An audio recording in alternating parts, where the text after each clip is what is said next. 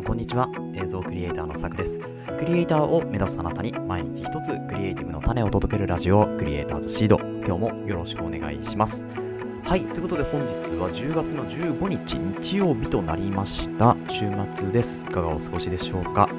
えー、本日、神奈川県湘南になりますけれども、土砂降りですね。すごい雨が降っていて、で今日地元でお祭りが開催予定だったんですけれども、さすがにこの雨だと、ま、やらないだろうというところで、まあ、ちょっとしたね、イベントに私も参加予定だったんですけれども、まあ、今日は中止ということになりましたね。いや、ほんと久々にこれぐらいの雨が降っているというような状況の中ですね、今日もやっていこうかなと思うんですけれども、本日のお話何かというとですね、えー、モーション VFX という映像プラグインですね、映像制作におけるプラグインサイトの紹介、新作が出たので、そちらの、えー、ご紹介というふうになります。えー、このプラグインですね、DaVinci Resolve というソフトの、えー、新作プラグインになります。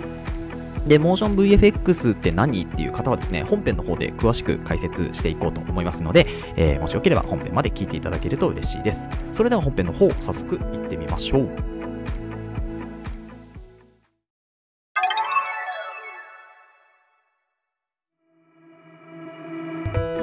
はい。ということで本編です。本日はですね、MotionVFX というプラグインを使っているサイトの紹介ですね。えー、今回ですね、DaVinci Resolve という編集ソフト、動画編集とか映像編集ソフト、映像制作ソフトの新作プラグインが、えー、発売されましたので、そちらの紹介をしていきたいと思います。ですが、そもそもモーション VFX って何なのかっていうところが、ちょっとこう初めてあのこのポッドキャストを聞いてくださった方は、わからない方いらっしゃると思うので、あの簡単に解説をしておくとですね、えっ、ー、と、映像制作とか動画編集に使うプラグインというものをですね、扱っているサイトになるんですけれども、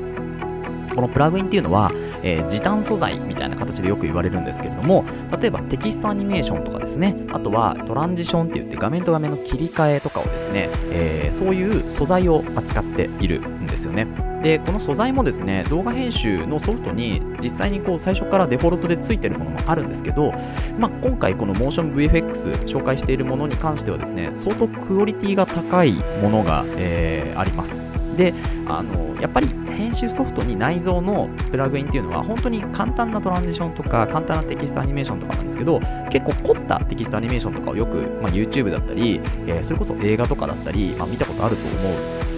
方結構いらっしゃると思うんですけど、まあ、そういうのがですね、えー、ワンクリックで簡単に作れてしまうのがこの MotionVFX のすごいところですね。で、えーと扱っているその素材の編集ソフトまあ、対応している編集ソフトなんですけど、基本的には Final Cut Pro という Apple が出しているものと、あとは、えっと、DaVinci Resolve というブラックマジックデザイン社が出しているものですね。この2つが、えーまあ、主軸というか、になっています。で、Adobe の Premiere Pro とか After Effects のプラグインも一部あるんですけど、個数としては全然まだ少なくて、えー、どちらかというと Final Cut Pro が一番多くて、その次いで、えー、DaVinci Resolve という順番になっております。はい。そんなモーション VFX から出た新作がですね、M トランジションフィルムロールというものですね。で、この M トランジションフィルムロールってどういうプラグインなのかっていうのをですね、ちょっとご説明していこうかなと思うんですけれども、あの、サイドのリンクというか、その M トランジションフィルムロールのページをですね、リンクで貼ってあるので、まあ、そちらからもし参考に、えー、したい方は見ていただければいいんですけれども、今回 M トランジションということで、トランジションという、えー、プリセットなんですよね。メインがトランジションです。なので画面と画面を切り替える、えー、それ専用のプラグインになっています。で、えっとですね、この M トランジションフィルムロールに関しては、このサイトの中にですね、あのどういうプラグインが入ってるのかっていうのを見ることができるんですよね。で、今回50個のトランジション、50個画面を切り替える素材っていうのが入っております。で、どういうものが入ってるか、まあちょっとこう、スタイリッシュにシャッと秒でこう切り替わるようなプラグインもあればですね、こうじわーっと、じわーっと次の画面、一つの画面からじわーっと次の画面が出てくる、浮き出てくるようなプラあのプラグインになったりもしていたりとかですね。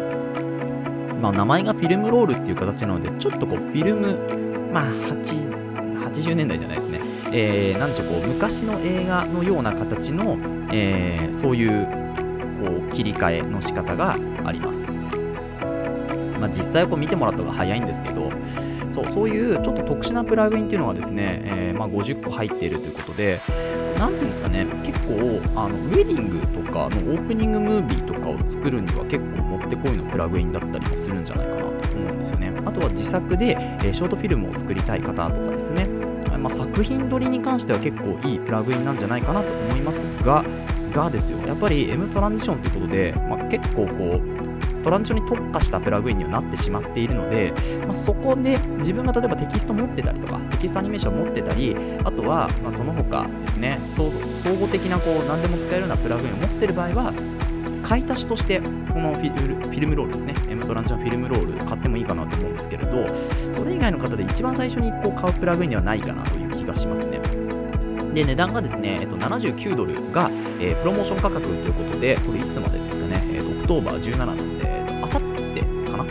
今15ですからあさってまでは、えー、59ドルとあと2日間ぐらいですね20ドルオフの、えー、価格となっております。でこのモーション VFX の場合は出始めたプラグインというのは大体プロモーション価格っていう形で価格が下がるんですよね。なのでこの時に買っておくと結構お得かなというふうに思います。はい。で使いどころとしてはですよやっぱりまあ先ほど言ったようにですねあのまウェディング系かもしくはえー、まあ、ショートフィルムを自分で作るあとはミュージックビデオの中のちょっとした切り替えですよね。そういうのには使えるかなと思うんですけれど、まあ、なかなかそれ以外でこう使うところが難しいっていうのはちょっと私の中の印象ですけど、うん、なんかこう一発どこかに挟んでおくとしてはインパクトってすごいあるんですけどこれをね多用するとちょっとあのー、なんかあんまり見れない映像になるかなと思うのでかどこかでこう例えばタイトルから切り替わる時にドンと出すとかっていう形で、えー、インパクトをつけるような、まあ、こうトランジションにはなるかなというふうに思います。